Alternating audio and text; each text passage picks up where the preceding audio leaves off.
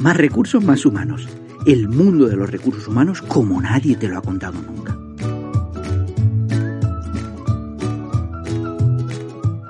Capítulo 10. Cómo hacerte una foto profesional que te ayude a encontrar trabajo.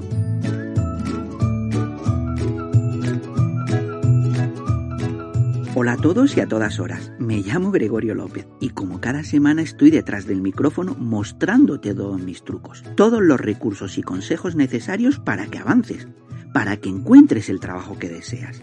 Te contaré todo aquello que he aprendido como reclutador y como técnico de recursos humanos a lo largo de mis más de 20 años de experiencia. No te vendo nada, no te pido nada, lo hago porque quiero y porque te lo mereces Sé que la búsqueda de trabajo es un proceso duro y solitario. Cuando yo lo necesité, alguien me tendió una mano. Alguien lo hizo conmigo. Y ahora que tú lo necesitas, yo lo estoy haciendo por ti. Pero no te voy a quitar el protagonismo. Solo tú eres el importante en esta historia tan complicada, tan difícil hoy en día. Y solo quiero convertirme en una mano amiga. Alguien que te quiera ayudar solo por quien eres, solo por quien puedes ser lo reconozco. Este podcast lo he pensado un poco. Dedicar todo un capítulo hablaros durante 50 minutos sobre una fotografía puede parecer mucho, pero os voy a contar cómo conseguir ventajas competitivas a través de ella. Cuando hablábamos en el anterior podcast de la primera impresión, hablábamos de qué hacer cuando conocemos al reclutador cara a cara, de cómo gestionar ese primer encuentro. Pero lo que os contaba en el anterior podcast no es cierto del todo. El primer encuentro con un reclutador, la primera impresión es a través de vuestra fotografía. Al final, se trata de eso, de que cualquier tema que hagamos, cualquier herramienta que diseñemos, cualquier aspecto que mostremos a los demás, nos ayude en nuestra búsqueda. Da igual que sea el diseño de nuestro currículum, nuestro perfil en Infojob o en LinkedIn, o la foto que subimos a cada una de estas web de empleo. Luego volveremos a tener una sección para dar solución a todas aquellas preguntas que vosotros, los que estáis al otro lado, mis oyentes, queréis hacerme. Hal, mi compañera cibernética, me ayudará en esta sección. Hal, por favor. La primera pregunta tiene que ver con cómo buscar trabajo cuando tienes un trabajo. En el podcast anterior vimos cómo buscar trabajo de forma exclusiva, dedicando todo el tiempo diario para encontrarlo pero muchos de nuestros oyentes tienen un trabajo que les ocupa la mayor parte de su día a día. ¿Qué pueden hacer para encontrar un trabajo nuevo cuando están trabajando? La segunda pregunta trata sobre las contraofertas. Existen departamentos de recursos humanos que entran en pánico cuando un colaborador valioso dice que se va a otra empresa, y más si se va a la competencia. Es entonces cuando se suelen acordar de su talento y no se les ocurre otra forma de defender su talento que contraofertar, que dar más dinero que la competencia. ¿Qué podemos hacer cuando nos realizan una contraoferta? Gracias al 9000. Muy buenas preguntas las de este capítulo. Espero que mis respuestas ayuden a los oyentes. Así que, si ya has llegado hasta aquí, no te vayas. Vamos juntos. Vamos entre los dos. Entre tú y yo haremos que este podcast sea memorable. Quédate conmigo, aquí, donde siempre existen más recursos y son más humanos. Empezamos. No existe nada bueno cuando se trabaja en pequeño. Cuando te conformas con ello, con algo que es menos de lo que te mereces, de lo que eres capaz de aportar, de dar, de conseguir, de soñar, entonces estás tocando fondo. ¿Dónde están tus sueños que tenías cuando te preguntaban, ¿tú qué quieres ser de mayor? ¿Dónde están los que tenías cuando mandaste tu primer currículum? Cuando entraste por la puerta el primer día de tu primer trabajo. Cuando eras el protagonista y el mundo te sonreía. La vida no es la que nos quita los sueños. Los sueños no se consiguen, los sueños se siguen. Y muchos cuando estamos cansados, cuando la vida nos golpea, cuando las cosas se ponen cuesta arriba, ponemos detrás nuestra los sueños, los deseos, las ganas, la insistencia, el jugar y vivir duro. Los ponemos en nuestra mochila y los encerramos dentro, pensando que nuestro camino va a ser más fácil. Pero nos damos cuenta de que cada vez pesan más. Y es eso, el peso de nuestros sueños que llevamos detrás lo que nos hace ir encorvados, lo que nos hace ser viejos. Eso es hacerse mayor, encorvarnos por el peso de nuestros sueños que dejamos de seguir. Porque no perdemos nuestros sueños, no nos los roban. Los sueños nos acompañan en nuestro camino. Muchos los llevamos detrás, en una mochila, tapados en la oscuridad. Y vamos encorvados. Pero los sueños no duermen, los sueños no se callan. Los sueños nos susurran lo que eran, lo que podían ser, lo que no están consiguiendo. Nos amargan la vida. Los sueños encerrados no nos dejan vivir. Muchos pensamos que como nuestros sueños están detrás y no los vemos, es suficiente. De esa forma no sufrimos. Pero no se dan cuenta de que al ponerlos detrás le estamos dando una posición privilegiada para que nos susurren al oído lo que eran, lo que querían ser. Porque sin jugar duro, sin poner toda la carne en el asador, sin poner tus sueños por delante, sin seguir a tus sueños, nunca llegarás a donde quieres. Y cada vez se alejarán más de ti tus objetivos. Cada vez tendrás más camino que recorrer sin luz más camino que recorrer en la oscuridad. Existen personas, existen personas que ponen sus sueños delante de ellos y los siguen, siguen sus sueños que brillan con pasión. Ellos les alumbran el camino, les ponen un ritmo y les hacen correr rápido, correr duro. No paran porque sus sueños le dicen por dónde es el camino. Son apasionados por seguir sus sueños. Es la pasión lo que te va a ayudar.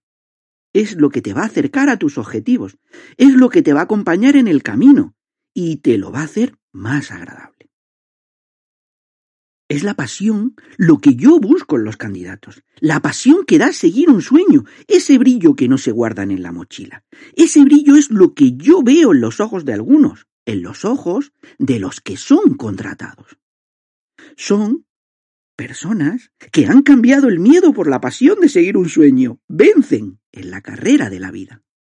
Cuando les pregunto a qué tienen miedo, me hablan, me, cuentan de que lo que tienen miedo es de no conseguir sus sueños. Y entonces da igual la edad que tengan. Son buscadores de sueños. No le tienen miedo al paro, a la enfermedad, a la vida. Le tienen miedo a no ser lo que quieren ser a no estar donde quieren estar, a no conseguir lo que quieren conseguir. Le tienen miedo a esconder sus sueños en la mochila que llevan en la espalda. Saben que cada paso, que cada uno de esos pasos, por pequeños que sean, les acercan a donde quieren llegar. Les acercan a donde les llevan sus sueños, a ese puesto de trabajo, y no les da miedo, porque con cada paso están más cerca, siguen teniendo su sueño delante. La vida es dura y nos hará caer. Pero tú eres más duro. Tú eres más duro que la vida. Lo debes ser. Solo por donde pongas tus sueños, caerás hacia adelante o hacia atrás. Al final, lo importante es andar iluminado por tus sueños. Y si la vida te pone una piedra muy grande, vas a caer hacia adelante. Incluso cayendo hacia adelante, estarás más cerca de tus sueños. Y es cierto, si no fallas, es que ni siquiera lo has intentado. Nadie tendría que echarte nunca en cara, nunca que no lo has intentado con todas tus fuerzas, que no has intentado seguir a tus sueños, que no has dado todo lo que tienes por ellos, que incluso cayendo te has acercado a ellos, porque has caído hacia adelante. Hoy es el día de sacar los sueños de tu mochila y seguirlos. Hoy es el día de que tus sueños vayan por delante.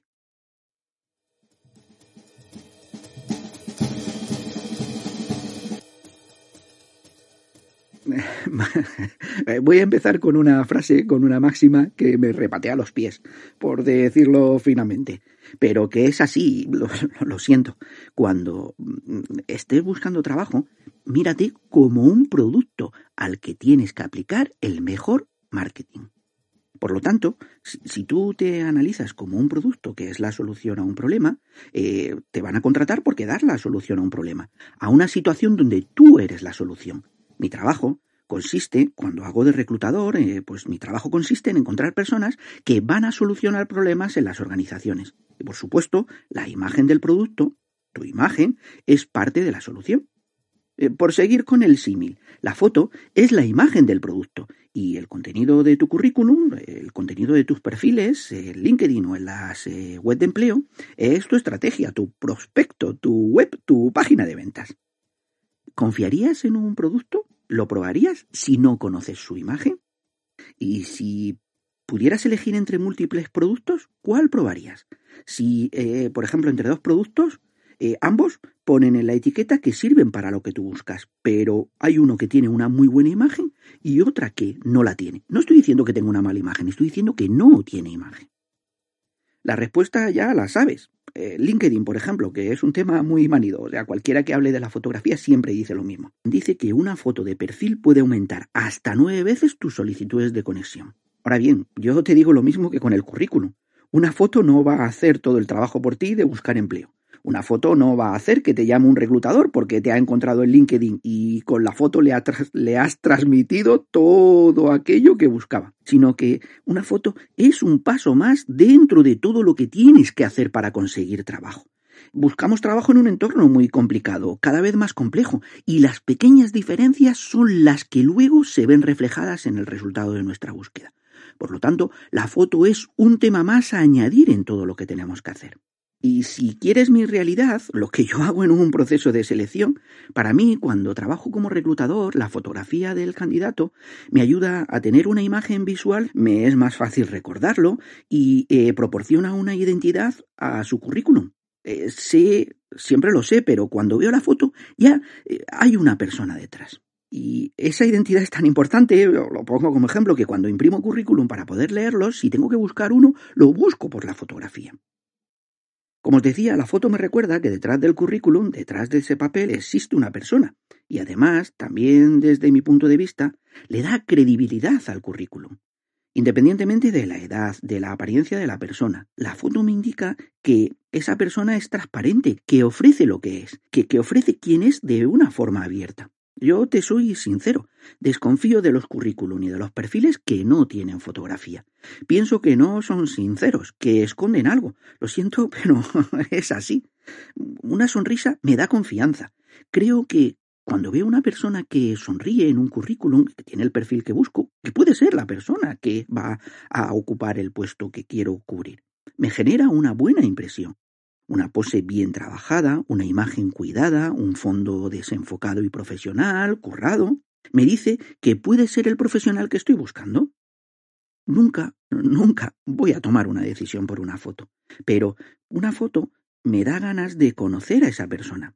Si por poner un dato, el 50%, del, el 50 de los currículum que veo tienen foto y el 50 no.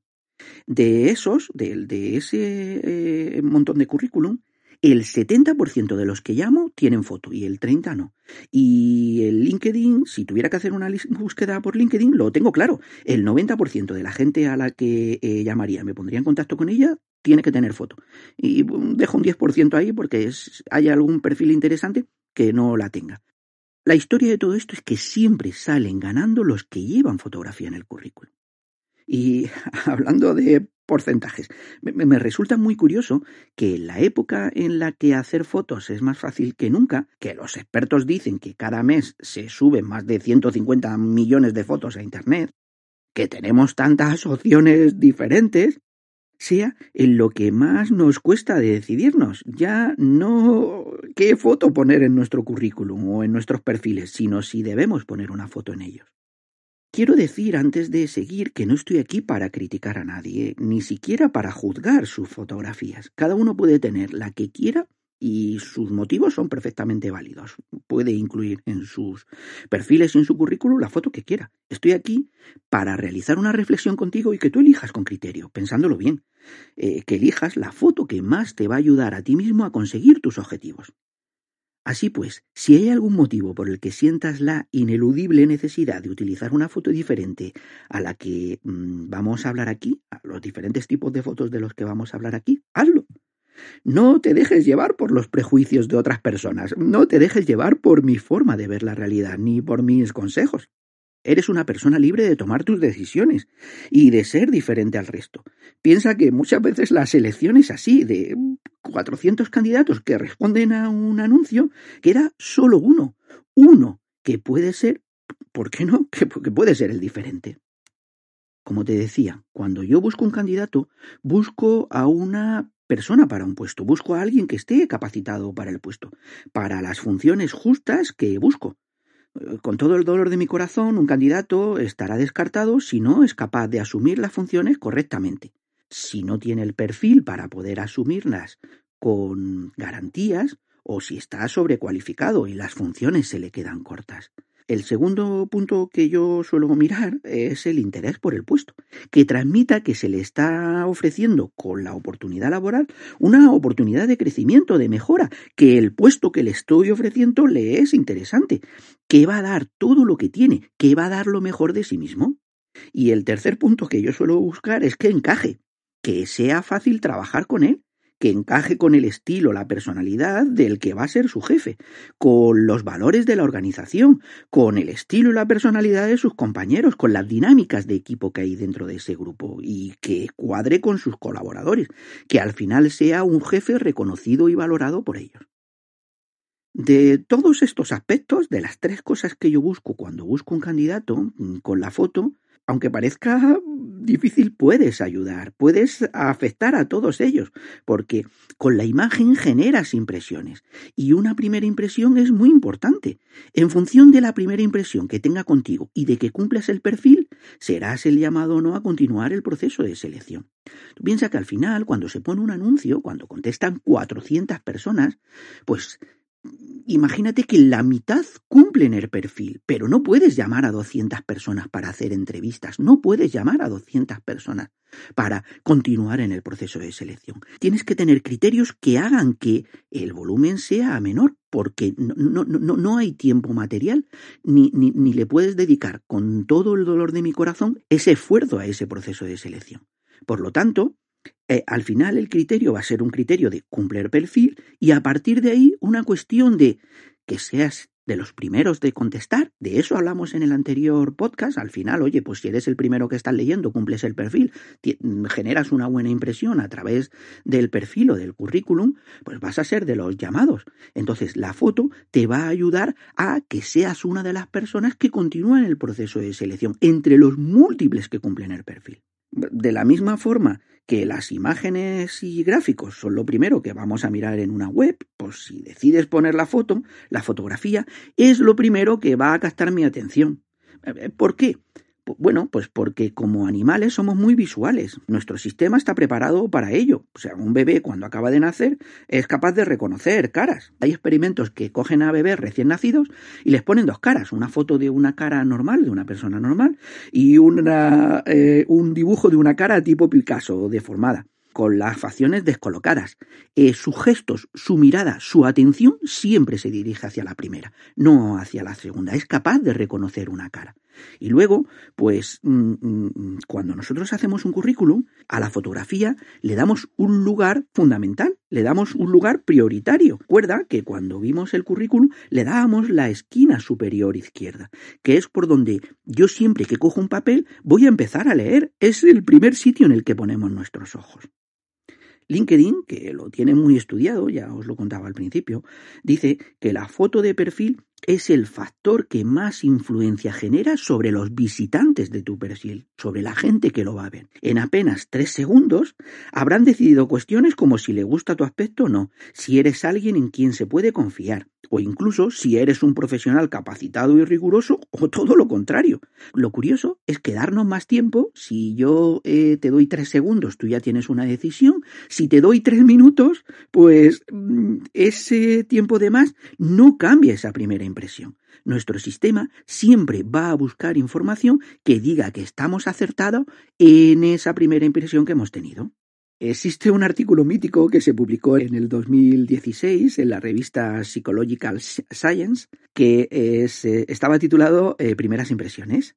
En este artículo indicaba que algunas personas son capaces en una décima de segundo de crearse una impresión a partir del rostro de un extraño Y un seleccionador, aunque estamos entrenados para no dejarnos llevar por las primeras impresiones, hace esto con tu currículum, con tu perfil. Lo descarta o lo acepta rápidamente. Es así, aunque sea duro. Me encantaría tener cinco minutos para cada perfil, para cada currículum que leo, pero no es cierto, no los tengo. Así pues, piénsalo.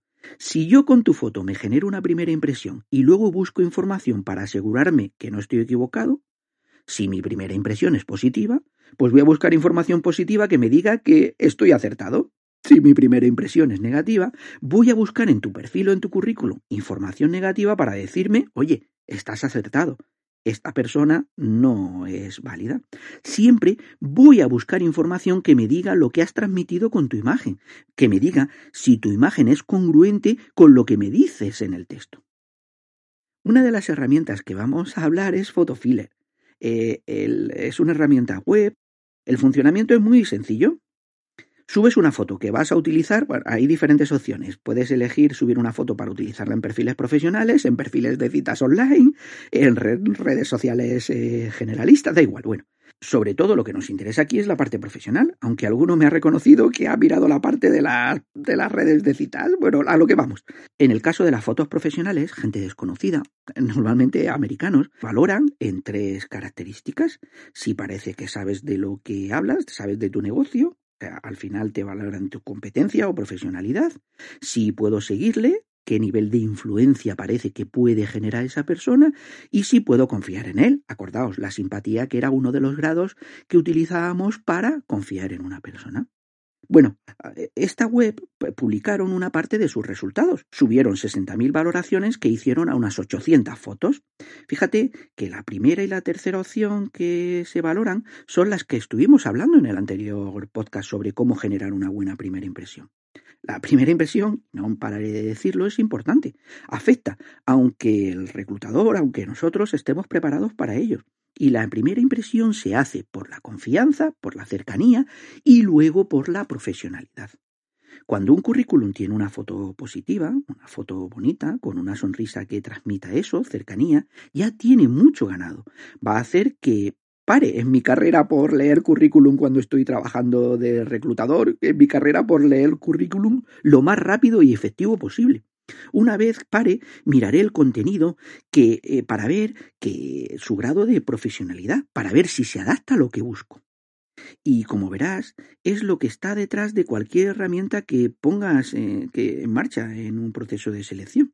Tienes que tener un currículum profesional, tienes que tener un perfil de LinkedIn profesional, un networking profesional que te va a implicar trabajar mucho.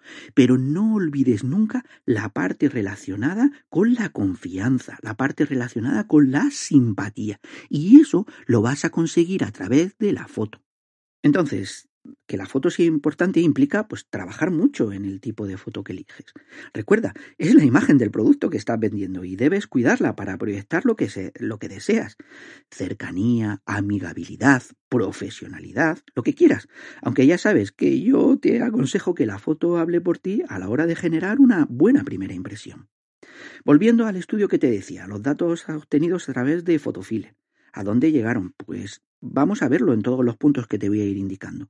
En este podcast vamos a ir desde lo general a lo particular, de reglas o puntos generales, pero que más o menos todos tenemos claros a la hora de hacerte una foto y eh, que esos puntos se han obtenido a través de los estudios o del sentido común, hasta cómo hacerla, qué pose poner, ¿Me ayudas, HAL 9000, por favor, poniendo por orden los puntos, las preguntas que más se repiten o las dudas que más me suben cuando hablamos de fotos?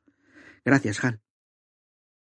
Consejo número uno. El momento de hacer tu foto de tu currículum o de tu perfil no es el momento de aprender cómo hacer fotografía o cómo utilizar un nuevo aparatito. Haz la foto con el aparato que conozcas. Bueno, esta es la primera duda, los aparatitos. Hay mucha gente que hace las fotos con un teléfono, con una cámara compacta, con una reflex.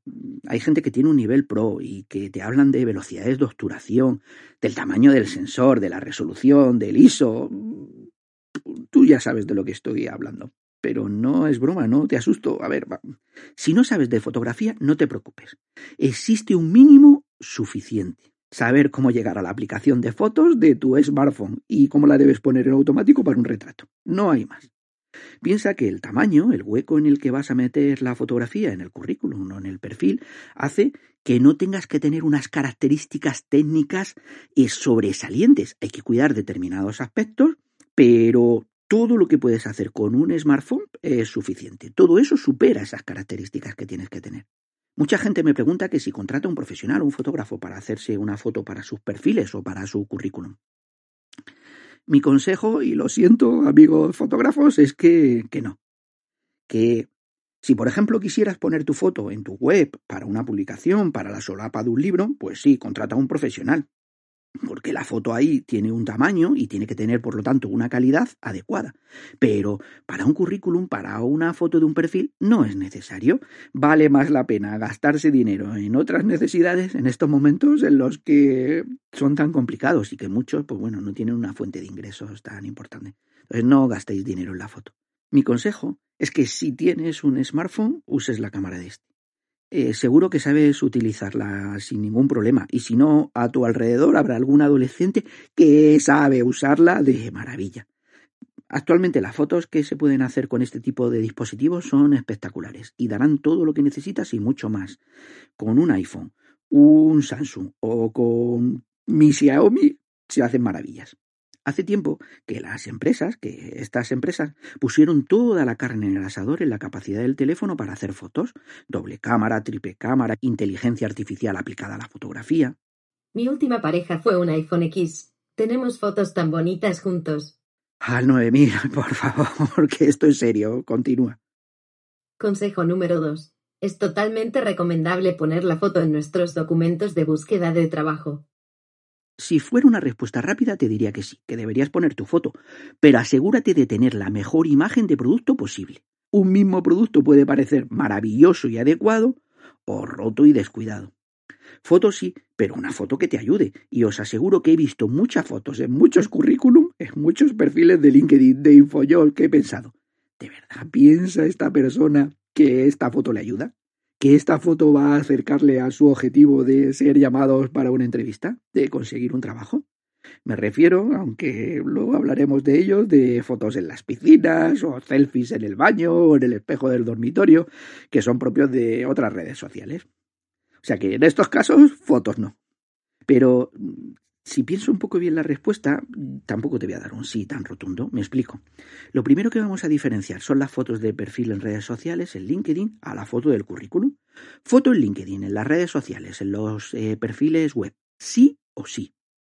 Siempre, estés donde estés, en el país que estés, busques trabajo activamente o solo estés abierto a la posibilidad de encontrarlo. Es parte fundamental de una red social. Tanto que cuando yo hago una búsqueda, pongo por ejemplo director comercial, no pongo nada más, director comercial, me aparecen pues 100.000 resultados. Y lo primero que me enseña es la foto. La foto aparece a la izquierda arriba, el, el nombre, el grado de contacto, el titular, la ubicación, el puesto actual, contactos en común. Todo ello me aparece en una línea de 3 centímetros de grosor, donde la foto ocupa el lugar predominante. Cuando yo empiezo a leer, empiezo a leer de izquierda a derecha y lo primero que me encuentro a la izquierda es la foto. No dice nada más. O sea, con esa información, con las dos líneas y con la foto, tienes que decidir si entrar a mirar el perfil o no. Otro tema diferente es la foto en el currículum eh, y en los perfiles de búsqueda de empleo. Si estamos en España, en el mundo latino, eh, nuestra foto en el currículum es fundamental, imprescindible diría yo, pero no es así en todo el mundo. En algunos países, poner un retrato, poner una fotografía en una solicitud de empleo es muy extraño, ilegal incluso, y hará que el currículum sea directamente descartado. Esos países son el Reino Unido, Irlanda, Estados Unidos, por supuesto, o sea, todo el mundo anglosajón, y luego Canadá y recientemente también Francia. Las razones para no incluir una foto profesional en un currículum en estos países son muy simples. Existen leyes laborales contra la discriminación. Las empresas deben poder demostrar que sus procesos de contratación están libres de cualquier decisión basado en la raza, el género, la edad, la apariencia, la etnia. Por ese motivo, por precaución, prefieren no ver las fotos de los candidatos que acompañan a las solicitudes de empleo. Así pues, si contestas a anuncios de trabajo en esos países, nunca, nunca, Nunca envíes un currículum con fotos, salvo si la apariencia es parte fundamental del trabajo. Me explico. Pues, por ejemplo, para trabajos de modelo. Pero eh, mucha gente saca el tema, y si soy modelo y si soy actor, bueno, si eres modelo, sí, si eres actor, no te suelen pedir currículum. Funciona por el boca a boca y hacen audiciones. Es un proceso de selección muy diferente al del resto. Pero los trabajos donde no sea imprescindible, que eh, son estos dos básicamente, donde no se pida explícitamente fotografía, como es en el 99% de los casos, no se envía un documento con foto, nunca quedaría totalmente descartado. Una vez, incluso, alguien me preguntó si eh, las podía poner en un currículum que enviaba a filiales en España de empresas de esos países. Bueno, pues en este caso sí, salvo que el anuncio lo pida explícitamente, y he visto algún ejemplo, salvo que el anuncio diga que solo se aceptarán currículums sin fotografía, estás en España y debes contestar según las costumbres o legislación del país. Consejo número 3. ¿Cuántas fotos diferentes vamos a necesitar?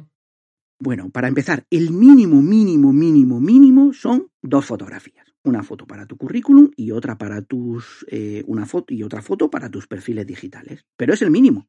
Lo ideal sería tener una foto diferente para cada uso, pues para el currículum, para cada web de empleo en la que tengas un perfil, incluido LinkedIn, pero sé que para mucha gente pedirle esto es excesivo. Mi consejo aquí es que puedes jugar con las poses, pero también puedes jugar con la ropa. Usa siempre la ropa que utilizarías para ir a una entrevista de trabajo. Y mi consejo en este caso es que siempre vayas vestido para el puesto al que optas, no para el puesto que tienes. Me explico. Si tienes un puesto de técnico de recursos humanos y que, pues imagínate, pues en mi, antigua empresa un técnico de recursos humanos podía ir sin chaqueta, sí tenía que llevar corbata, pero bueno, ok, vale. Podías ir un poco más casual, pero si optas a un puesto de director de recursos humanos, tienes que ir vestido como va un director de recursos humanos, que normalmente es con traje y corbata. Ese es el truco con la ropa. Ves siempre vestido para el puesto al que optas, no para el puesto que tienes. Como te decía, mi consejo es que cuando te hagas la foto te pongas la misma ropa que utilizarías en la entrevista y que juegues pues con la camisa. En el caso de ser un chico, pues debería ser blanca o azul, un color liso. En el caso de una chica, pues puede ser más creativa en colores, pero intenta que sea lisa, sin rayas, sin topos, sin dibujos o similares. La foto con diferentes camisas. Y si usas traje de chaqueta, pues entre las dos fotos no hace falta que te cambies la chaqueta, pero sí cámbiate la camisa y la corbata.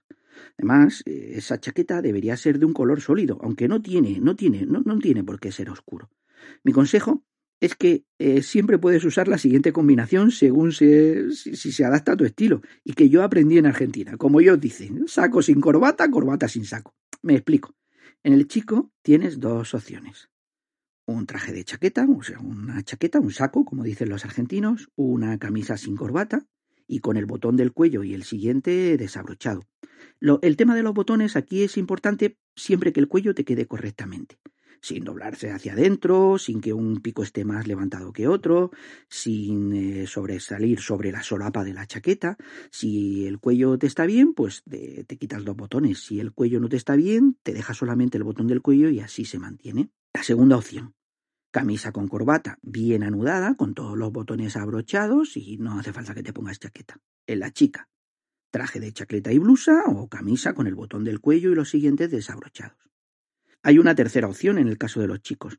En algunos trabajos es casi imprescindible si eres consultor de alta dirección, si eres abogado, si eres un directivo, que siendo chico pues debas llevar traje y corbata. Por favor, cuida que esté bien puesto el nudo de la corbata, que no parezca que vienes de una fiesta y que sea de un color liso, rojo, verde, azul, da igual, eh, mi consejo en este tipo de cosas es que las pequeñas figuritas, activos, se pasan de moda, son cosas de temporada. Entonces, en este caso, usa una corbata lisa que siempre estará de moda.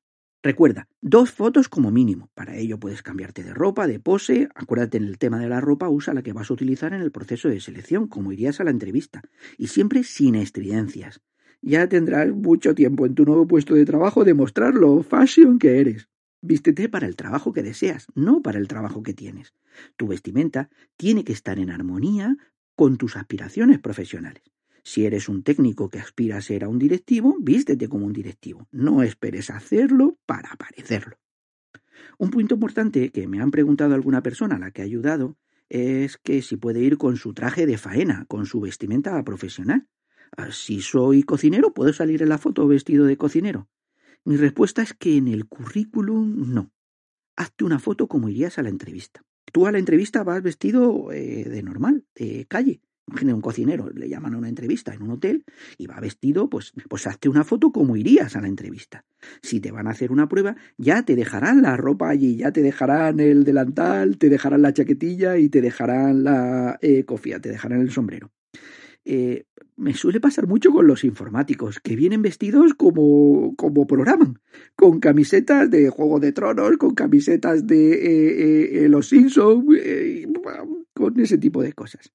Creo que no se ponen en situación y que pueden ser muy buenos programadores, pero su encaje en los equipos, entender los requisitos de una situación y adaptarse a ellos, esos les fallan en persona y con las fotos de su currículum. Están demostrando que ponen por arriba la vestimenta que ellos quieren llevar a la vestimenta que es necesaria para la situación en la que están. Consejo número 4. Analiza la foto siempre desde el punto de vista de un reclutador, no desde tu punto de vista. Ten cuidado con los tatuajes, piercing, escotes, peinados demasiado estilosos. Y ten cuidado. Sé que son parte de ti y que demuestran tu personalidad, pero con todo el dolor de mi corazón te puedo asegurar que no te van a dar un plus en la mayoría de los casos. Y en algunos casos te van a perjudicar. Para ti son fundamentales. O sea, si quieres que se vean, sé consciente de ello y de lo que te pueden aportar. Sé que para ti son fundamentales y que te ayudan, transmiten esa parte de ti que quieres mostrar. Pero ¿estás seguro de que un reclutador lo va a ver de la misma forma que lo ves tú? Mi consejo, sé precavido con este tipo de temas. Siempre menos es más. De, igual forma, no me trolees. Me explico. Si cambias drásticamente tu apariencia, considérate tomar fotos nuevas.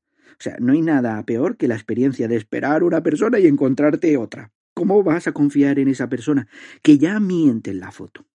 Si en el currículum pone que está adaptado a la fecha de hoy, imagínate, pues oye, currículum adaptado a agosto del 2020. Eh, la foto tiene que estar adaptada al 2020. ¿Por qué me pones una foto de hace 10 años? Si llevas gafas, ¿por qué en la foto no las llevas? Eh, sale rubia en la foto porque ahora eres morena. Haz una foto como eres ahora. No mientas en tu foto. Te resta credibilidad, aunque creas que tu apariencia es mejor. Y desde el punto de vista del reclutador, Imagínate que tienes ya tu foto. ¿Qué preguntas te puedes hacer para ver si es efectiva? Para que te ayude a tomar una decisión sobre cuál poner. Pues mira, las preguntas que yo te propongo son estas.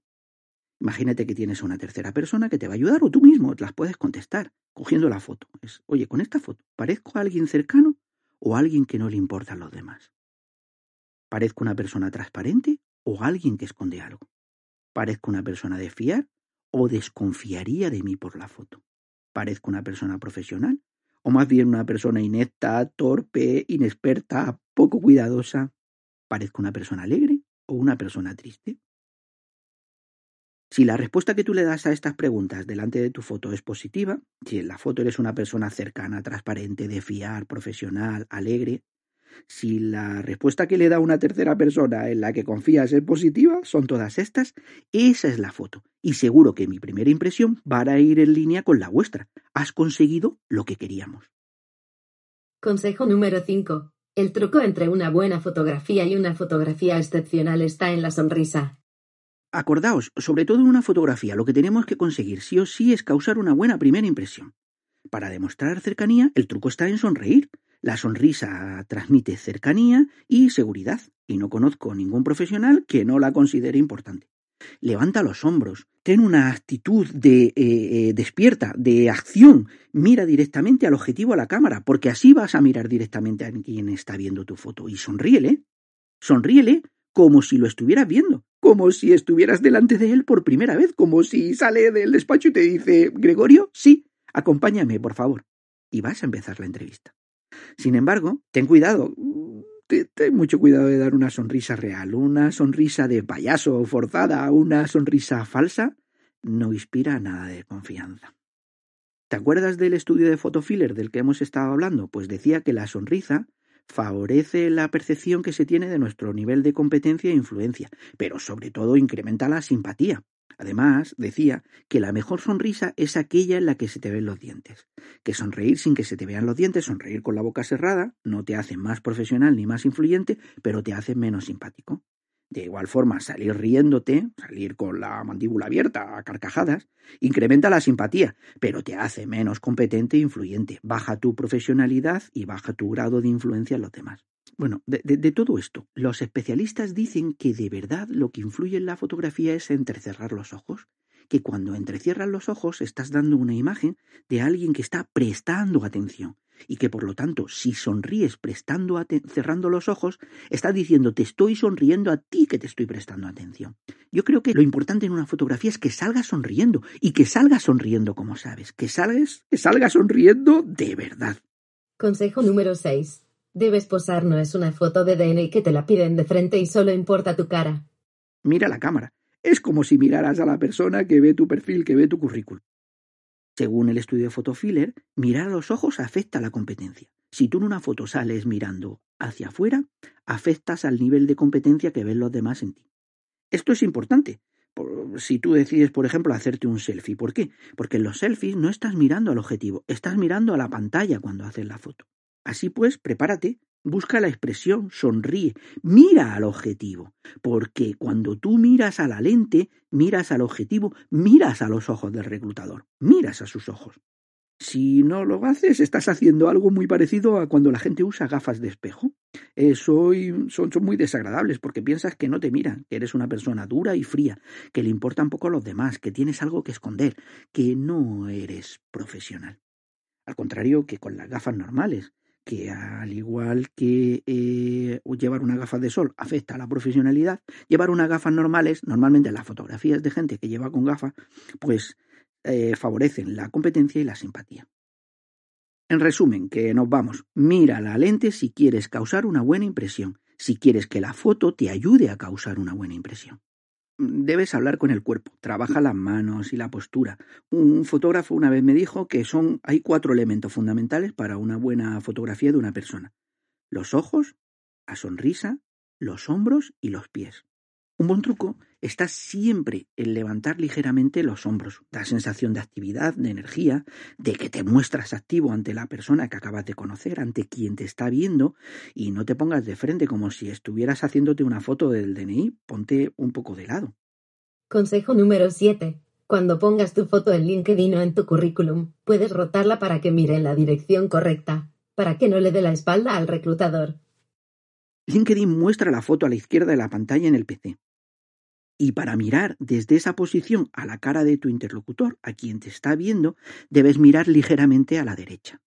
En el currículum tú eliges dónde poner la foto, si la pones a la izquierda, a la derecha, pero tendrás que hacer lo mismo. Si la pones en la izquierda, tienes que mirar ligeramente a la derecha, si la pones en la derecha, tienes que mirar ligeramente a la izquierda, para crear una visual con quien está viendo tu currículum de frente. Así pues, es importante que con la posición de tus hombros y de tus pies juegues, tienes que estar un poquito de mirando directamente a esa persona y que en el currículum esa posición acabe con que la visual de tus ojos coincide con la persona que está enfrente. En el currículum, no en el perfil de LinkedIn. Consejo número 8. Encuentra tu lado bueno. Todo el mundo tiene un lado bueno. Si no sabes cuál es, te voy a decir la forma más sencilla de poder encontrarlo. Pon el móvil a la altura de tus ojos, ¿vale? Puedes hacerte un selfie. Ponte debajo de una luz, que te dé justo la luz por arriba, para que no haya diferencias de luz cuando cambias de postura. Vale. Teniendo el móvil delante de tuya a la altura de tus ojos, ponte un poco hacia la derecha. Los pies y tus hombros deben estar orientados un poquito hacia la derecha.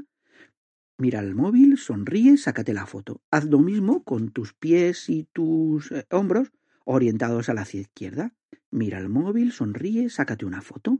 ¿Cuál de las dos fotos te gusta más? Pues ese es tu lado bueno. Has conseguido que con la misma luz, que no te afecte la iluminación y que no estando totalmente a derecha, eh, orientado a derechas o orientado a izquierda, has conseguido que de esta forma veas cuál es la diferencia entre las dos fotos. Aquella que más te guste es tu lado bueno.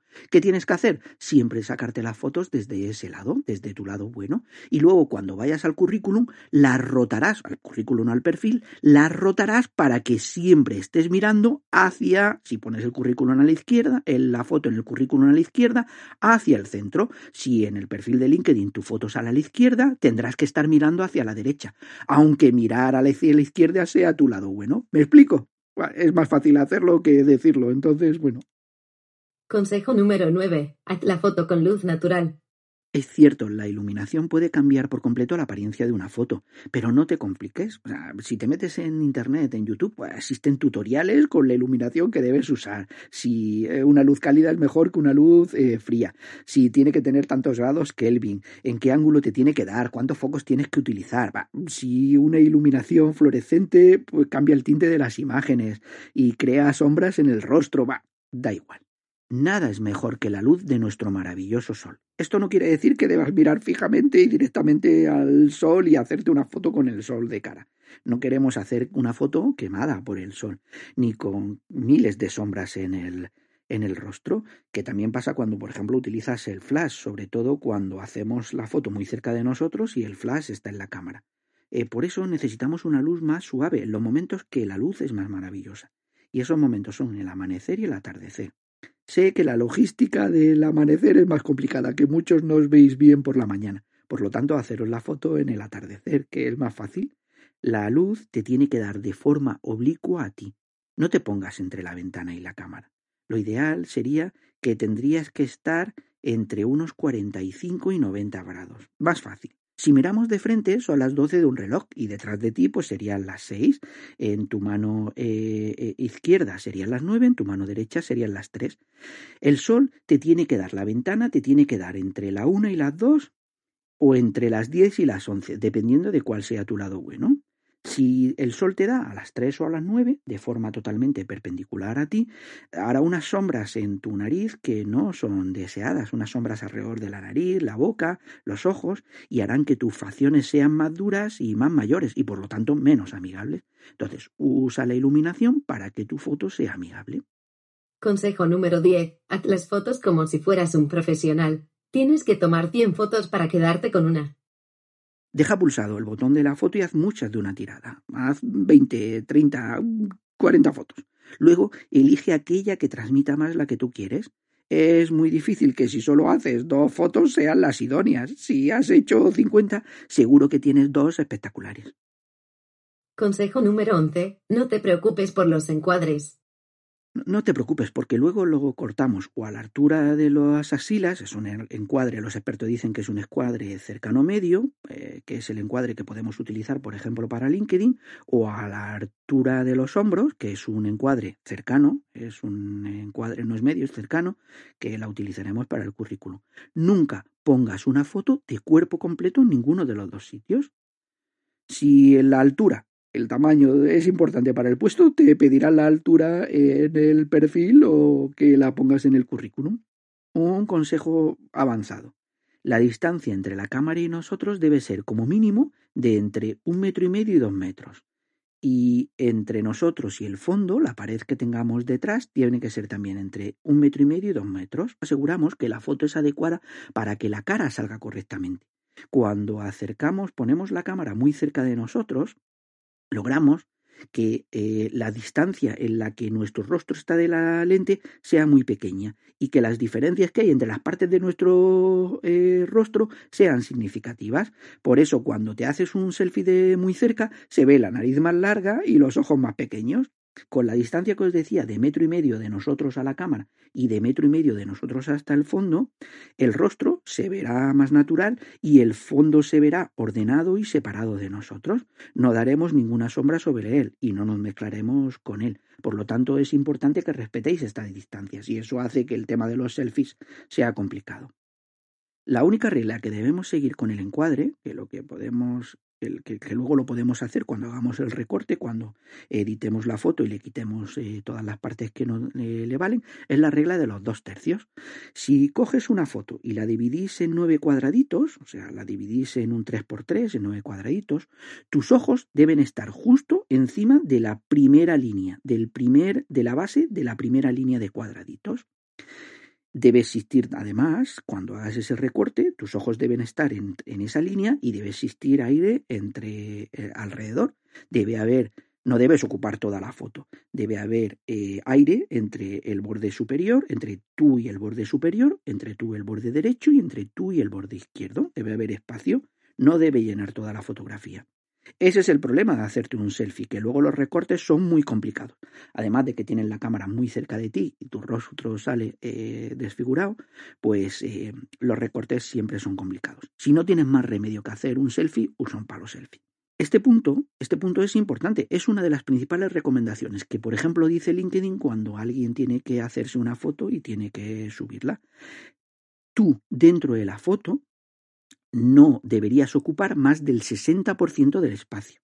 El resto, el resto tiene que ser aire tienes que dar la sensación de que alrededor tuya hay aire, espacio, no sobrecargas. Es lo mismo que decíamos con el currículum.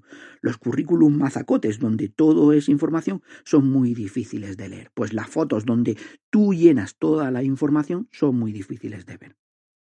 De igual forma, al recortar la foto, debes recordar que es recortarla, no comprimirla. No debes alterar las proporciones de tu rostro.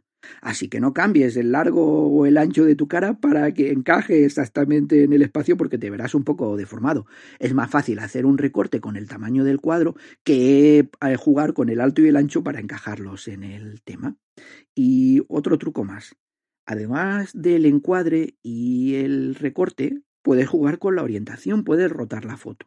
De esta forma, aunque era lo que te contaba antes, aunque el lado bueno sea el derecho, eh, y por lo tanto eh, la foto cuando la sacas tienes que mirar hacia la izquierda, eh, en el currículum o en LinkedIn no la pongas así, porque si están mirando hacia la izquierda están mirando hacia afuera, no están mirando hacia alguien que está justo en el centro de la pantalla. ¿Qué haces ahí? Pues rotas la foto, le das la vuelta, pero en ese caso ten cuidado de que en la foto no aparezca ningún tipo de letra, ningún tipo de logo, porque se verá rotado y por lo tanto se verá eh, raro es un poco difícil de explicar. Yo de todo esto te voy a dejar ejemplos en la web, con fotos mías para que lo entiendas y veas en detalle todo lo que hay que cuidar. ¿Qué diferencias hay en una foto con una buena iluminación con una mala iluminación? ¿Qué diferencias hay en una foto cuando está rotada y mira hacia ti cuando no? Cuando se utiliza el lado bueno, no se utiliza el lado bueno. Consejo número 12. Cuida el fondo. Es el 40% de la foto. El, fondo, como os decía, si vais a dejar espacio eh, entre vosotros, lo que se va a ver es el fondo. Y el fondo lo mejor es que sea un, un color neutro y uniforme, que no sea blanco, por lo del DNI y del pasaporte. Ahora mismo los móviles pueden hacer fotos con una calidad y con unos fondos desenfocados que son una maravilla. Si tienes un fondo neutro y de un color uniforme, eh, con un programa te puedes poner el fondo que tú quieras. Puedes quitar el fondo de ese color y ponerte un fondo que tú quieras, que te ayude, que te muestre cercano, amigable, profesional. Esto es uno de los poquitos temas que yo recomiendo que se toquen en la foto. Existen en eh, tutoriales en internet, en YouTube, que eh, te van a explicar cómo puedes usar determinadas web o Photoshop o incluso Paint, aunque ya sé que no lo lleva Windows, para eliminar el fondo de una foto. Eh, lo que haces es que esa parte la haces transparente, solamente dejas tu eh, cara, tu recorte, a tu persona y luego le pones una capa detrás que puede ser el fondo que tú quieras un despacho, una librería, una oficina, si lo haces un poquito desenfocado, pero que sea que se pueda percibir que hay detrás, los efectos son muy muy buenos y además harás que destaque tu rostro, que es la parte importante en la foto. Un punto importante. Yo sé que eh, es genial mostraros que eres una persona que colaboras y amas a tu equipo, a tus hijos, a tu pareja, a tu mascota, pero si usas una foto de grupo como foto de tu perfil, una foto de tú con tus hijos o una foto de tú con tu perro, es muy difícil, es posible que no se sepa quién eres. Entonces, en, el, en este caso, tu persona, que es la principal, pasa a ser a una más. Incluso si pones una foto de un perro de tu hijo, te está restando protagonismo en algo que es realmente importante para tu imagen.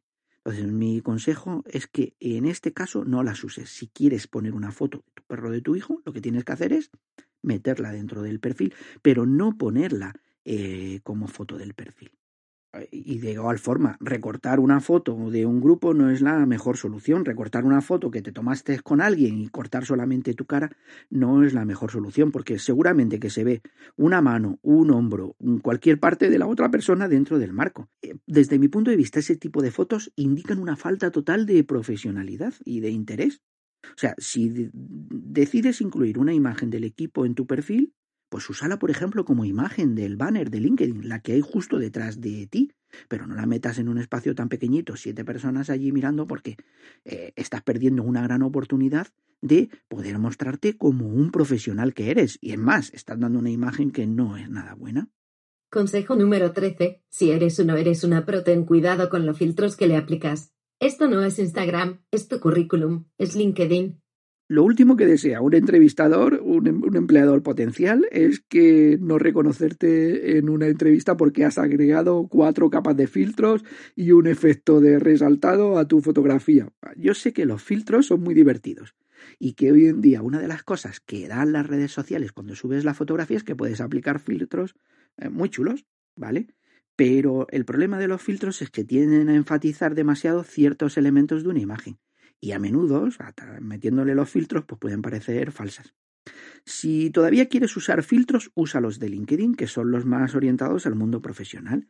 Mis favoritos son dos. Spotlight, que ilumina y mejora el contraste, se ven las fotos muy bonitas con él, y el Classic, que le da un bonito aspecto en blanco y negro. El uso del blanco y negro en las fotos. Valóralo. Una foto en blanco y negro proyecta más profesionalismo y además pues evita el énfasis en el tono de la piel en el pelo, incluso ayuda a fotos con mala resolución. Pero también es cierto que puede dar una imagen pues un poco antigua y un poco no moderna, no actual. Entonces tú aplícalo. Si no deseas aplicar un filtro y no tienes tiempo para aprender Photoshop, para hacer algunos ajustes, pues, eh, siempre sutiles, puedes ajustar a través de LinkedIn también el contraste, el brillo, para conseguir una mejor iluminación, para reducir un poco las sombras aumentar o bajar la calidez, cambiar un poco la saturación para que la foto sea más clara o más oscura. Eh, juega un poquito con ella, pero sé sutil. Siempre juega para que la foto sea lo más profesional posible y te convenza. Al final es tu imagen la que está en juego, pero no te pases. El truco está siempre en ser natural, en que no se note que tu foto ha sido editada. Consejo número 14. Jejeje, el tamaño importa. Sí, el tamaño importa. El tamaño de la foto del perfil de LinkedIn debe, de estar entre los 400 por 400 píxeles y los 20.000 por 20.000. Es el tamaño. En LinkedIn acepta 8 megas como máximo, lo cual está muy bien. El formato PNG, por ejemplo, es un formato donde la relación tamaño-calidad es muy buena y yo las fotos que le digo a la gente que suban o incluso las fotos que yo tengo son en formato PNG. Si la imagen se ve un poco borrosa cuando la carga, es posible que tengas que optar por otra diferente. Esto pasa sobre todo cuando la gente toma fotos de fotos. Por ejemplo, yo me hicieron una foto para una tarjeta de identificación o para un congreso en el que fui, me gusta y me saco la foto. O he participado en un programa de televisión o me han grabado dando una conferencia y me saco la foto de ahí. Aunque la foto puede ser buena y puede mostrar que eres un profesional, Normalmente la resolución, la calidad que tiene es muy mala y se ve muy borrosa. Consejo número 15. Pide ayuda. Haz que la foto te la haga alguien. Sí, todos nos hacemos selfies, pero nadie quiere ver los selfies de otro, y menos en un perfil de LinkedIn. Además, tienes que reconocer que no eres uno de esos Instagramers, o sea, que no tienes 17 años, que parece que salen bien en todos los selfies. En los tuyos sales con poses raras, ángulos difíciles, tu cara sale deformada porque utilizamos mal el móvil. Mi consejo en este tipo de cosas es que los evites por tu bien. Búscate a alguien que te ayude con la fotografía. Si tienes pareja, incluso podéis pasar un buen rato juntos. Como te decía, no te hagas un selfie. Y mucho menos ni si te ocurre en un espejo del baño. Los he visto y para puestos de un nivel eh, alto. Eh, entonces, bueno, es un tema complicado. Para esto, para este tipo de selfies, existen otras redes y otros objetivos que no son buscar trabajo. Busca a alguien que sujete la cámara y si no puedes, bueno, pues mi consejo es que uses un pequeño trípode y un pulsador Bluetooth. Yo tengo un palo selfie de Xiaomi que cuesta unos 10 euros y que tiene unas patitas que funciona como si fuera un pequeño trípode. Entonces, por 10 euros, pues te puedes sacar la foto. Siempre una foto profesional te va a costar más dinero. Los selfies son complicados desde un punto de vista profesional. Consejo número 16. ¿Quieres ejemplos de poses? Aquí tienes nueve, pero recuerda el truco de todos ellos, pies, hombros, sonrisa y ojos.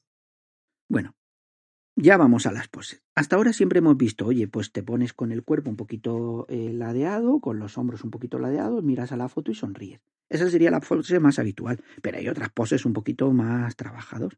Yo te voy a contar las poses que a mí me gustan.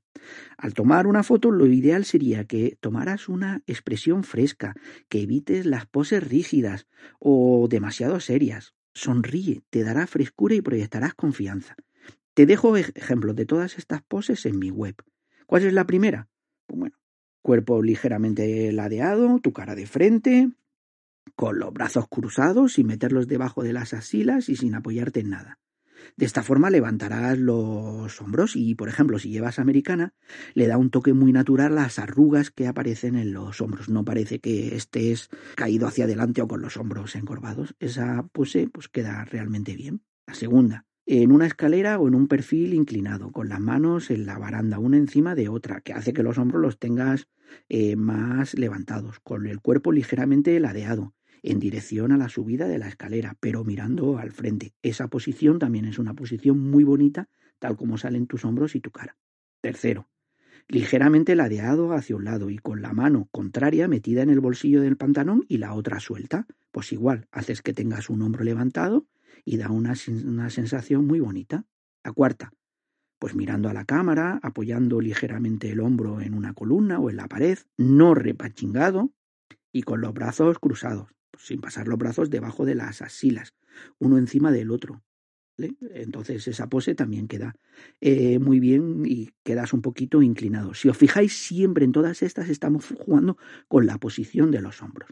La quinta, mirando ligeramente de frente, o sea, con la barbilla eh, apuntando pues a más o menos un metro de la cámara, como te decía, metro y medio, con el puño cerrado, sujetando la barbilla y con la otra mano cruzada. Eh, pues esa es una foto que también queda muy bonita porque hace que los hombros los eches hacia adelante, los juntes. Y además le das el toque de la mano debajo de la barbilla.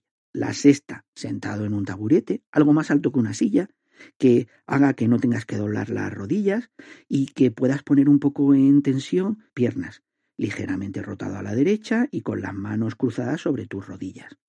La séptima, sentado o con la mano izquierda en el lateral de tu cabeza y el codo apoyado en una mesa el octavo, sentado, ligeramente ladeado a la izquierda y con las manos una encima de otra en la mesa. Ayuda, todas ayudan a subir los hombros. Y la novena, pues si eres chico eh, y llevas gemelos, pues mirando ligeramente hacia un lado y con las manos colocándote los gemelos, los puños de la camisa. Yo de todas estas poses, que realmente quedan muy bien en las fotos, te voy a dejar fotos de todas ellas en mi web para que puedas elegir aquellas que te gustan y imitarlas en tus fotos. Y para finalizar, que en este podcast nos hemos extendido y mira que era de la foto que no quería hablar mucho. Para finalizar, un regalo como siempre. Existe una web que analiza las fotos que subes a ella. Se llama Snapper Photo Analyzer. S-N-A-P-P-R Foto, P-H-O-T-O, Analyzer, A-N-A-L-Y-Z-E-R. Es una web que, según ellos, utilizan tecnologías de reconocimiento facial y eh, Machine Learning para determinar cómo de buena es la foto que tú estás subiendo. Cuando ya tengas la foto editada, recortada, con todo tal y como la vas a subir, pues la puedes escanear, la puedes subir y proporciona una puntuación total. Esa puntuación total la hace a base de una serie de puntuaciones parciales en un montón de puntos, pues en la cara, te mide, la sonrisa, cómo se te ve la mandíbula y el efecto ese que decíamos de entrecerrar los ojos, de sonreír levantando los pómulos y no solo enseñando los dientes. La composición, pues te mide el enfoque, cómo te afecta la regla de los dos tercios, cuál es la diferencia entre el fondo y nosotros.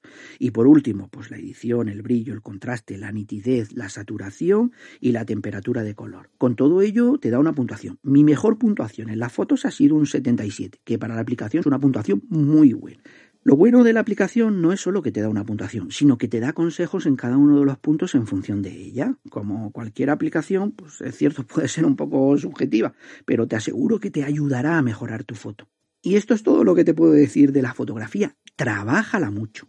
Tiene muchísima importancia hoy en día. puede ser el detalle que haga que lea tu currículum, que vea tu perfil. Puedes generar una primera impresión que puede ser muy buena o muy mala. Cada segundo invertido en tu foto es un buen segundo. Te dará réditos, te lo aseguro.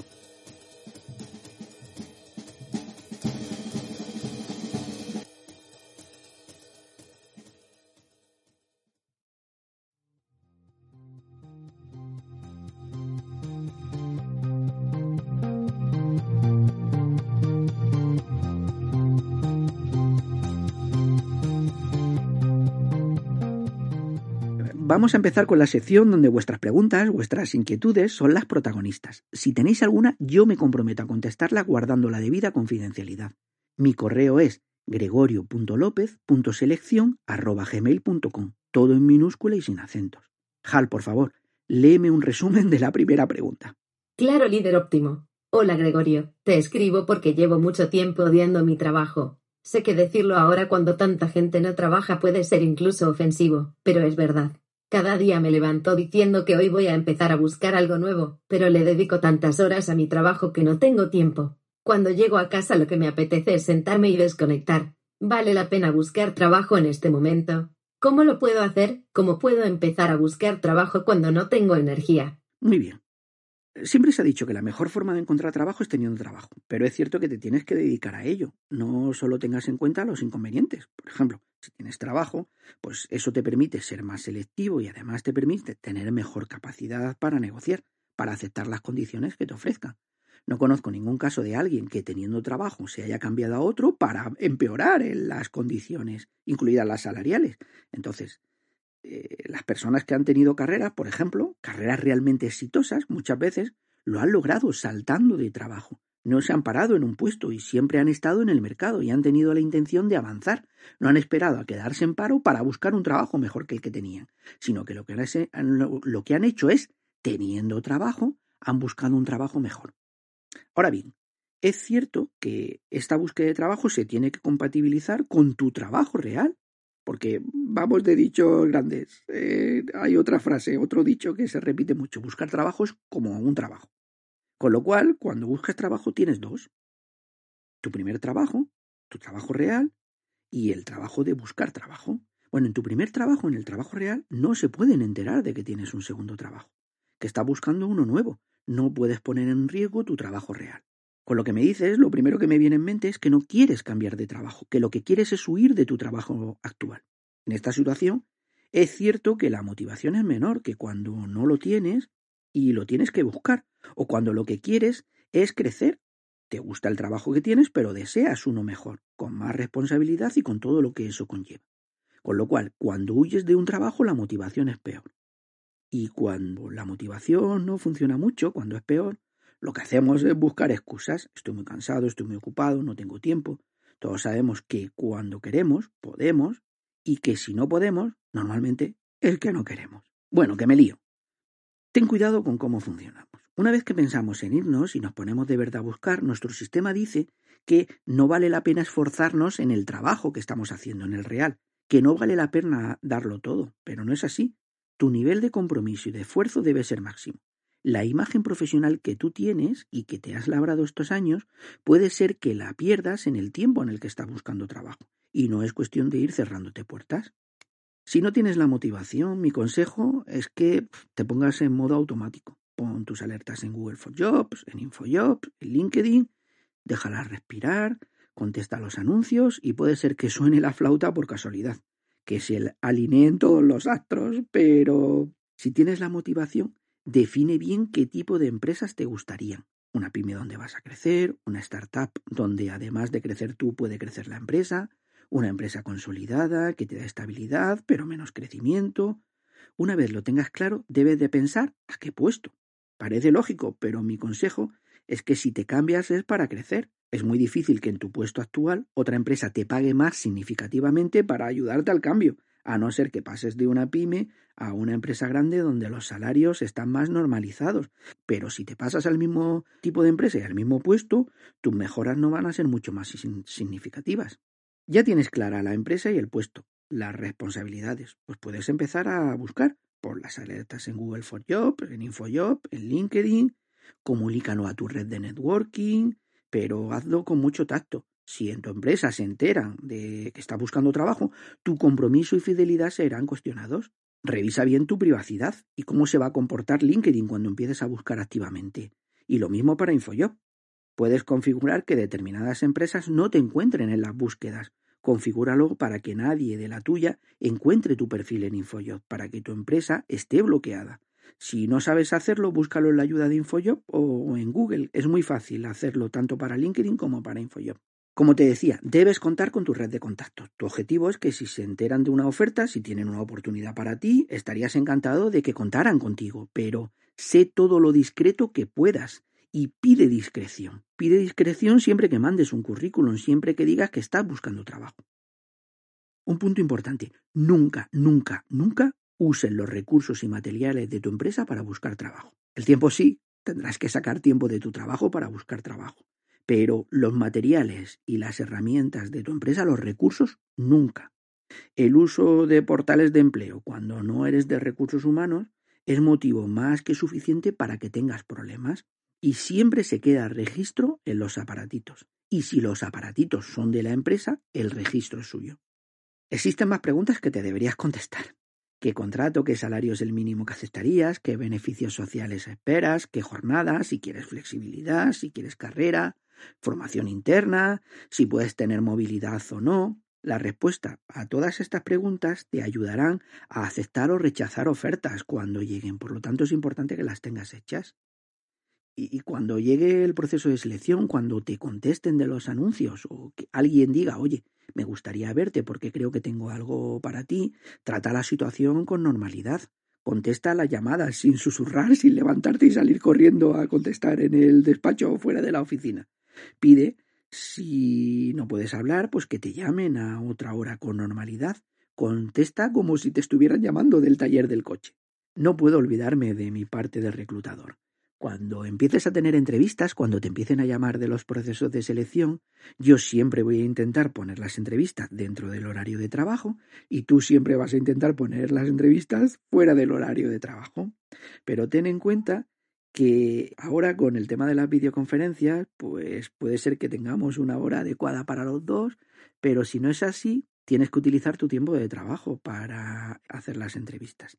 Debes buscar siempre una excusa que sea neutra, que no implique que te pidan justificarla. Si dices que tienes que ir al médico, te pueden pedir un justificante. Yo siempre he utilizado para este tipo de cosas una reunión con la tutora o con el tutor de mis hijos en el colegio. Pero es algo que me vale a mí. Tú tendrás que ver tu realidad, qué situaciones son normales para ti y en tu vida, qué cosas son las que podrías utilizar para pedir permiso para salir. Si es costumbre en tu empresa, por ejemplo, devolver ese tiempo que has utilizado para mm, tus temas, pues devuélvelo. Si no es así, no lo hagas, no lo propongas, porque siempre va a sonar muy raro. Si ya estás, por ejemplo, al final del proceso de selección, pues ahí mi consejo es que te pidas un día de vacaciones y así vas a poder prepararte correctamente una entrevista que puede ser muy importante, que va a ser la definitiva. Otro punto importante y que a mí me hacía mucha gracia era el tema de la ropa. Si vas a tu trabajo de forma informal y un día llegas maqueado, llegas pues como un pincel, pues blanco y en botella. Nosotros nos reíamos que vas a una entrevista. Entonces, mi consejo es que siempre en el proceso de entrevista mete el tiempo que necesitas para poder llegar donde te van a hacer la entrevista y el tiempo que necesitas para poder cambiarte. Hay gente que me ha preguntado si es imprescindible que venga con ropa formal. Yo en las primeras fases de la entrevista no pasa nada, pero tenlo en cuenta. Yo siempre prefiero un candidato que se vista para la ocasión y que demuestre que para él el puesto es importante, que es un profesional. Y si ya vas a ver al cliente final, si ya estás en la parte final del proceso, tienes que ir siempre con ropa formal, con la ropa adecuada para esa empresa. Y si la empresa pide ropa formal, tienes que ir con ropa formal. Si ya te aceptan, si ya han dicho que tú eres la persona elegida, siempre pide un precontrato, una propuesta, una carta de compromiso por escrito. Sirve como garantía y puedes pedir en el contrato que en el contrato que te hagan aparezca todo lo que aparece en esa carta. Así evitarás temas desagradables. Y eh, antes de irme, eh, me sorprendería que en tu contrato eh, estuviera, pero bueno, para los oyentes que sí que los pueden tener, en los contratos pueden existir cláusulas de no competencia. Entonces, tenlas en cuenta y mira cómo eso influye en tu búsqueda. Porque puede ser que en el contrato, en la cláusula, te digan que no puedes ir a determinadas empresas o a determinados sectores, con lo cual pues tu búsqueda se ve muy limitada. No te pongas alertas de esas empresas y te quedes con la miel en los labios. Y esta ha sido mi respuesta. Espero que te sirva un poco. Saca la motivación de donde quieras, el tiempo lo tienes que sacar de tu empresa y hazlo como si fuera un proceso normal. Si al final eh, quieres tener una carrera profesional, es importante buscar trabajo cuando tienes trabajo.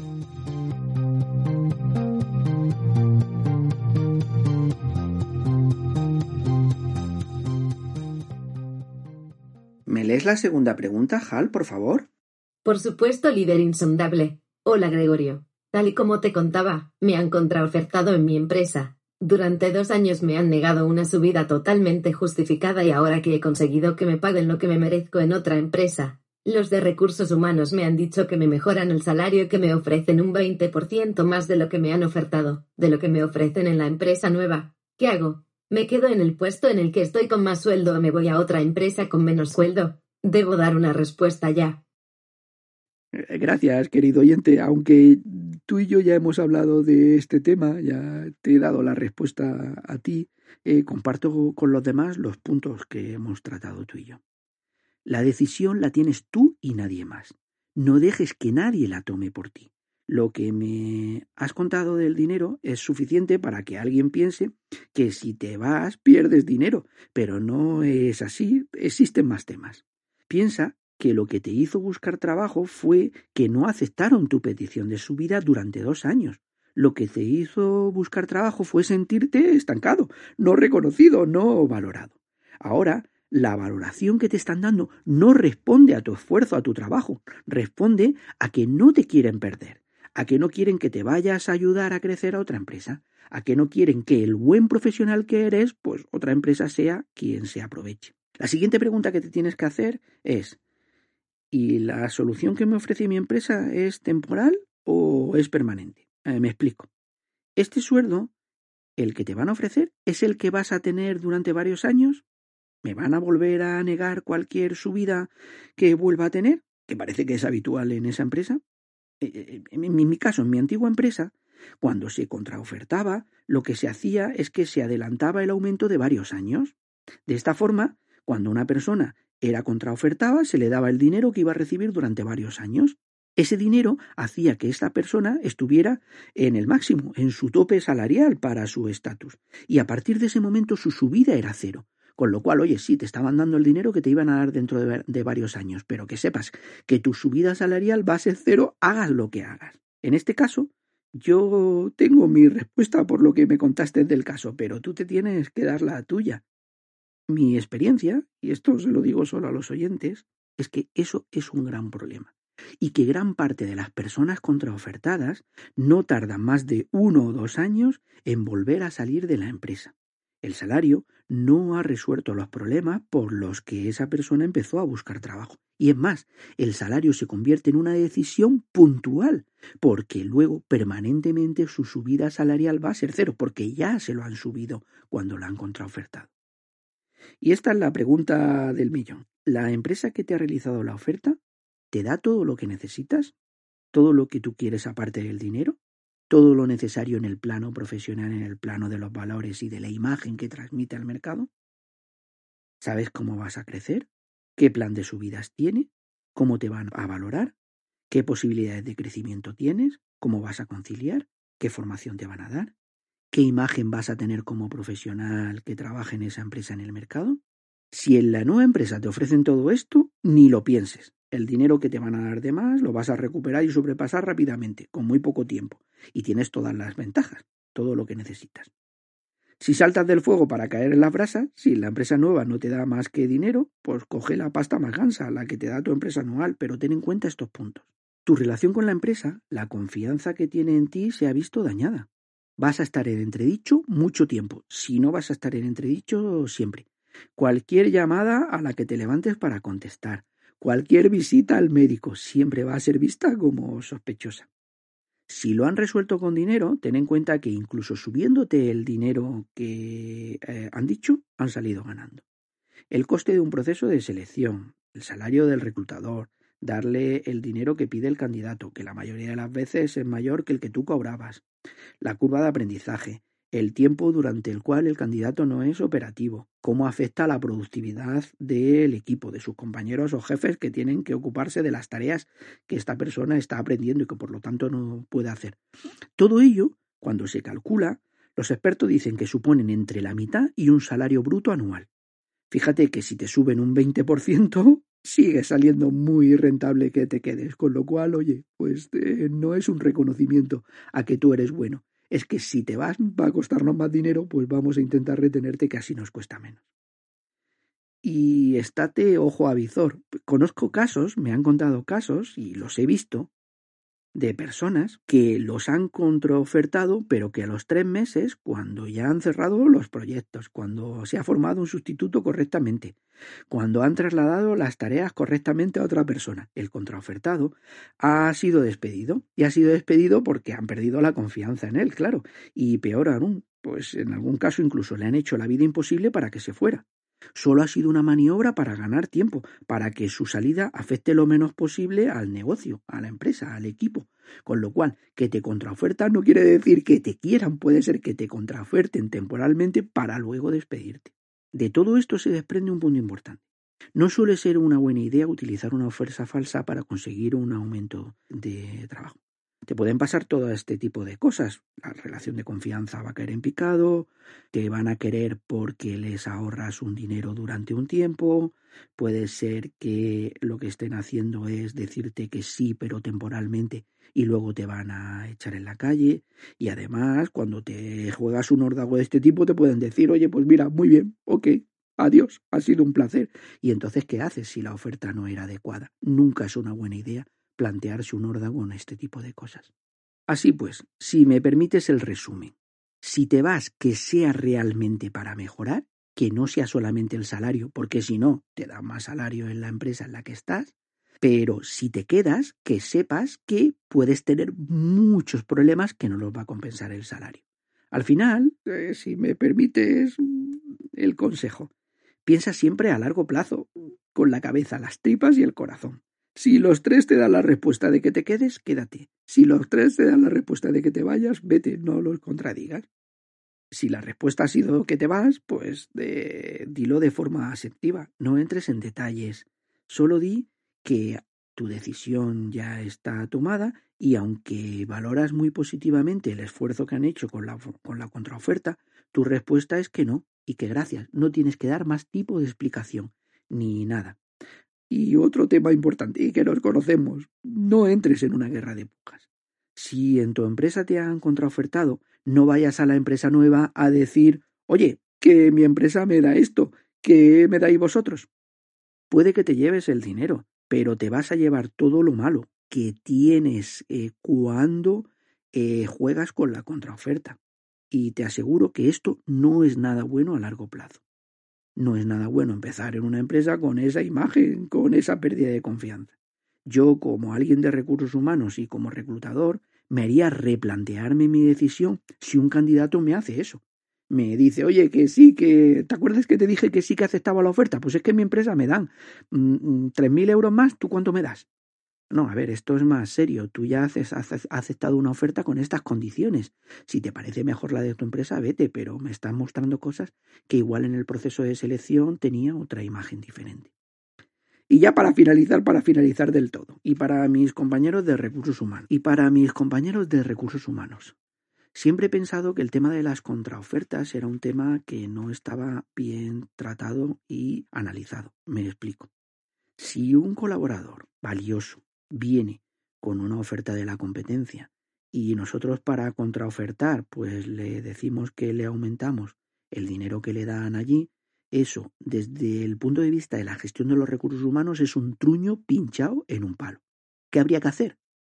Baja la arena, siéntate con esa persona, ve las necesidades que tiene, valora lo que necesita, valora bien los temas de fondo que generaron la necesidad de salir. Y si es un profesional válido, ofrécele eso y no le ofrezcas dinero.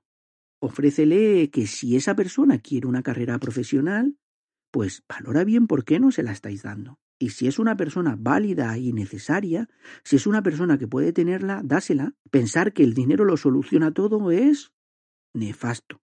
No todo es dinero. Ver si sabemos hacerlo bien, que por eso se nos paga. Pues al final, si todo es dinero, si lo que estamos haciendo es contraofertar, lo que estamos dando es una imagen al resto de los compañeros, de decir, oye chicos, ¿queréis que os suban el salario? Sí, pues venir con ofertas. Si venís con una oferta, lo vemos. ¿Queréis tener un 20%? Salir por ahí a buscar trabajo y eh, eh, así tendréis la subida. El tema del dinero es un tema mucho más serio que este. Tiene que haber una política, una planificación, una forma de enfocarlo dentro de la empresa que haga que este tipo de decisiones no solo sean cuestión de dinero.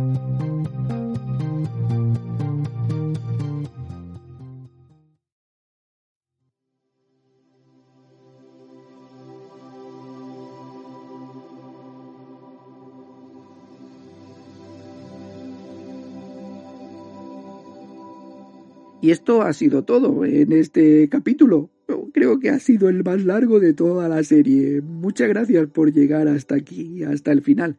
Como siempre, para Hal, ¿verdad Hal? Y para mí ha sido un placer y un auténtico lujo. Muchas gracias a las dos personas que han traído sus dudas, a través de las cuales he intentado dar un poco de luz sobre cómo funciona el mercado laboral y cómo funcionan las áreas de selección y de recursos humanos no, quiero finalizar este podcast sin agradeceros vuestras muestras de ayuda y consideración. Son ya diez los capítulos de esta aventura que para mí empezó pues con tantas dudas. Ya hemos superado la barrera donde la inmensa mayoría de los podcasts se quedan. Muchas gracias a todos. Muchas gracias. Porque de eso se trata, de no desistir. Cuando te pregunten si lo que haces vale eh, la pena, vale para algo, la respuesta es que sí, somos confiables y somos profesionales. Todas nuestras herramientas nos van a ayudar a ofrecer esa imagen. Nuestra foto es el reflejo de lo que somos. Está trabajada, está pensada, está diseñada, está currada como un profesional. Mi foto muestra cómo brillo, porque voy a brillar. Voy a hacer lo que haga falta por encontrar el trabajo de mis sueños, el trabajo que me merezco. No puedo fallar, no nos podemos fallar. Gente como tú y como yo somos confiables, somos amigables, somos profesionales válidos y rentables. Somos buena gente, somos un recurso muy humano. Un abrazo. Sed buenos. Nos oímos por aquí y nos vemos en LinkedIn y en mi web.